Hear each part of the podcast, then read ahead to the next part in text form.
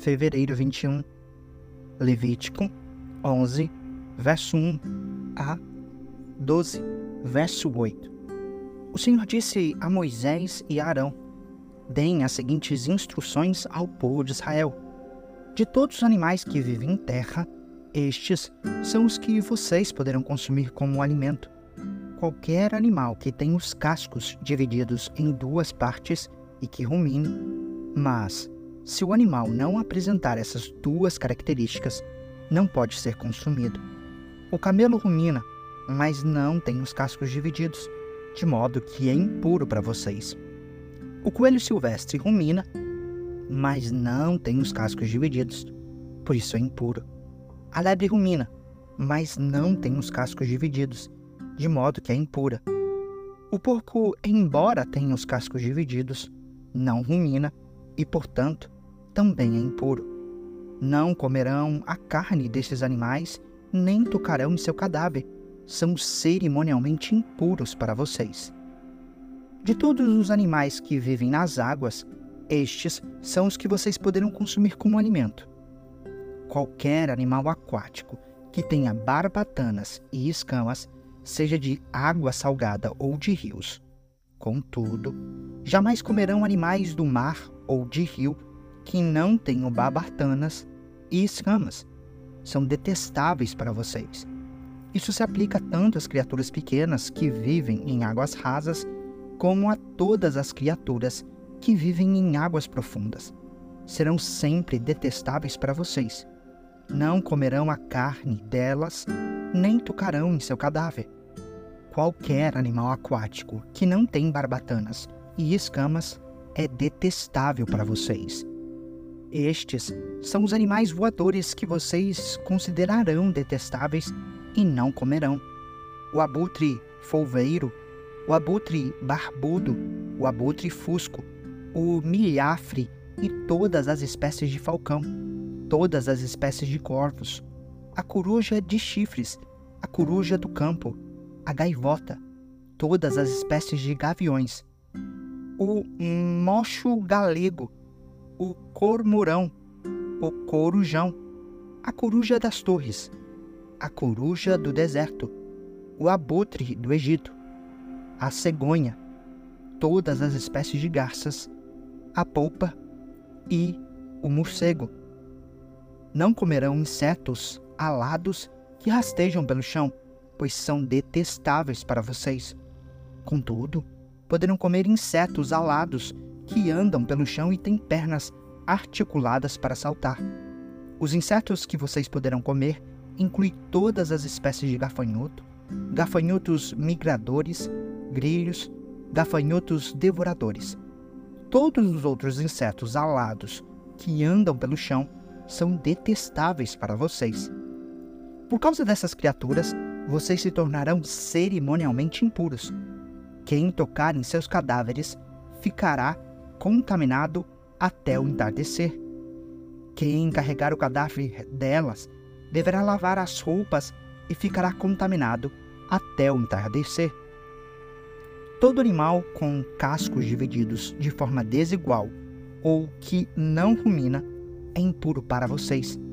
Quem tocar em algum desses animais ficará contaminado. Dentre os quadrúpedes, aqueles que andam sobre a planta dos pés são impuros. Se alguém tocar no cadáver de algum desses animais, ficará impuro até o entardecer. Se carregar o cadáver deles, deverá lavar as roupas e ficará contaminado até o entardecer. Esses animais são impuros para vocês. Os animais pequenos que rastejam pelo chão, estes são impuros para vocês.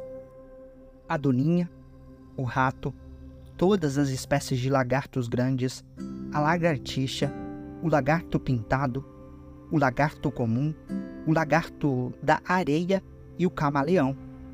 Todos esses animais pequenos são impuros para vocês. Se alguém tocar no cadáver de um deles, ficará contaminado até o entardecer. Se um deles morrer e cair sobre algo, tornará impuro esse objeto, seja de madeira, tecido, couro ou pano de saco. Qualquer que seja o seu uso, deverá ser colocado de molho em água e ficará impuro até o entardecer.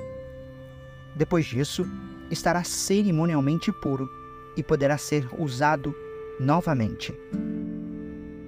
Se um desses animais cair numa vasilha de barro, tudo que estiver dentro da vasilha ficará contaminado, e a vasilha deverá ser despedaçada.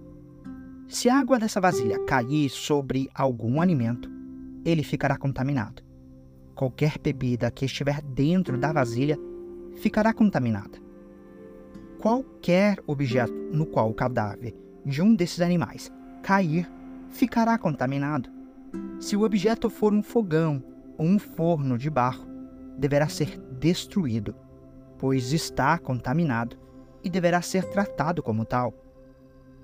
Se o cadáver de um desses animais cair numa fonte ou cisterna, a água continuará pura. Quem tocar no cadáver, porém, ficará cerimonialmente impuro. Se o cadáver cair sobre sementes a serem plantadas no campo, ainda assim as sementes serão consideradas puras. Mas, se já tiverem sido regadas quando o cadáver cair sobre elas, as sementes serão impuras. Se morrer um animal que vocês têm permissão de comer e alguém tocar no cadáver, ficará impuro até o entardecer. Se alguém comer da carne do animal ou carregar o cadáver, deverá lavar as roupas e ficará impuro até o entardecer. Todos os animais pequenos que rastejam pelo chão são detestáveis, e vocês jamais deverão comê-los. Isso inclui todos os animais que se arrastam sobre o ventre, bem como os que têm quatro pernas e os que têm muitas patas. Todos esses animais que rastejam pelo chão são detestáveis, e vocês jamais devem comê-los. Não se contaminem com eles, não se tornem cerimonialmente impuros por causa deles, pois eu sou o Senhor seu Deus. Consagrem-se e sejam santos, pois eu sou santo. Não se contaminem com nenhum desses animais pequenos que rastejam pelo chão. Eu, o Senhor, sou aquele que os tirou da terra do Egito para ser o seu Deus. Por isso, sejam santos, pois eu sou santo. Essas são as instruções acerca dos animais que vivem em terra, dos animais voadores, das criaturas aquáticas e dos animais que rastejam pelo chão. Com essas instruções, vocês saberão o que é impuro e o que é puro, os animais que vocês podem comer e os que não podem. O Senhor disse a Moisés: Dê as seguintes instruções ao povo de Israel. Se uma mulher engravidar e der à luz um filho, ficará cerimonialmente impura por sete dias, como acontece durante a menstruação. No oitavo dia, circuncidem o menino. Depois de esperar 33 dias, a mulher estará purificada do sangramento do parto. Durante o período de purificação, não deverá tocar em coisa alguma que seja consagrada. Também não poderá entrar no santuário enquanto não terminar o período de purificação. Se a mulher der à luz uma filha, ficará cerimonialmente impura por duas semanas, como acontece durante a menstruação. Depois de esperar 66 dias, estará purificada do sangramento do parto. Quando se completar o tempo de purificação pelo nascimento de um filho ou de uma filha, a mulher levará um cordeiro de um ano como holocausto e um pombinho ou rolinha para a oferta pelo pecado. Levará as ofertas ao sacerdote à entrada da tenda do encontro o sacerdote as apresentará ao Senhor para fazer expiação pela mulher. Ela voltará a ficar cerimonialmente pura depois do sangramento do parto. Estas são as instruções para a mulher depois do nascimento de um filho ou de uma filha. Se a mulher não tiver condições de levar um cordeiro, levará duas rolinhas ou dois pombinhos. Um será para o holocausto e o outro para a oferta pelo pecado. O sacerdote o sacrificará para fazer expiação pela mulher, e ela ficará cerimonialmente pura. Marcos 5, versos 21 a 43. Jesus entrou novamente no barco e voltou para outro lado do mar, onde uma grande multidão se juntou ao seu redor na praia. Então chegou um dos líderes da sinagoga local, chamado Jairo, quando viu Jesus, prostrou-se a seus pés e suplicou repetidas vezes: Minha filhinha está morrendo.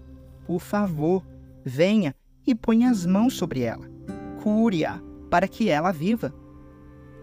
Jesus foi com ele, e todo o povo seguiu, apertando-se ao seu redor. No meio da multidão estava uma mulher que havia 12 anos sofria de hemorragia. Tinha passado por muitas dificuldades nas mãos de vários médicos e, ao longo dos anos, gastou tudo o que possuía, sem melhorar. Na verdade, havia piorado. Tendo ouvido falar de Jesus, aproximou-se por trás dele, no meio da multidão, e tocou em seu manto, pois pensava: se eu apenas tocar em seu manto, serei curada. No mesmo instante, a hemorragia parou e ela sentiu em seu corpo que tinha sido curada da enfermidade. Jesus imediatamente percebeu que dele havia saído poder. Por isso, virou-se para a multidão e perguntou: Quem tocou em meu manto? Seus discípulos disseram: Veja a multidão que o aperta de todos os lados. Como o Senhor ainda pergunta: Quem tocou em mim? Jesus, porém, continuou a olhar ao redor para ver quem havia feito aquilo. Então a mulher, assustada e tremendo pelo que tinha acontecido, veio e, ajoelhando-se diante dele, contou o que havia feito. Jesus lhe disse: Filha, sua fé a curou. Vá em paz. Seu sofrimento acabou. Enquanto Jesus ainda falava com a mulher, chegaram mensageiros da casa de Jairo, o líder da sinagoga, e lhe disseram: Sua filha morreu. Para que continuar incomodando o mestre? Jesus, porém, ouviu essas palavras e disse a Jairo: Não tenha medo, apenas creia então Jesus deteve a multidão e não deixou que ninguém o acompanhasse, exceto Pedro, Tiago e João, irmão de Tiago. Quando chegaram à casa do líder da sinagoga, Jesus viu um grande tumulto, com muito choro e lamentação. Então entrou e perguntou: Por que todo esse tumulto e choro? A criança não morreu, está apenas dormindo. A multidão riu de Jesus ele, porém, fez todos saírem e levou o pai e a mãe da menina e os três discípulos para o quarto onde ela estava deitada. Segurando-a pela mão, disse-lhe: Talita come, que quer dizer: Menina, levante-se. A menina, que tinha doze anos, levantou-se de imediato e começou a andar. Todos ficaram muito admirados.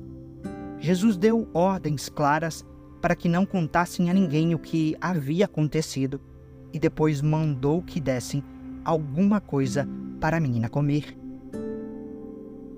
Salmos 38, versos 1 a 22. Salmo de Davi, em que pede a Deus que se lembre dele. Ó Senhor, não me repreendas em tua ira, nem me disciplines em tua fúria. Tuas flechas se cravam fundo em mim, e o peso de tua mão me esmaga. Por causa de tua ira, todo meu corpo adoece. Minha saúde está arruinada por causa de meu pecado. Minha culpa me sufoca. É um fardo pesado e insuportável. Minhas feridas infeccionaram e cheiram mal por causa de minha insensatez. Estou encurvado e atormentado, entristecido, ando o dia todo de um lado para o outro. Meu corpo arde em febre, minha saúde está arruinada, estou exausto e abatido. Meus gemidos vêm de um coração angustiado. Tu conheces meus desejos, Senhor, e ouves cada um de meus suspiros. Meu coração bate depressa Minhas forças se esvaem e a luz de meus olhos se apaga.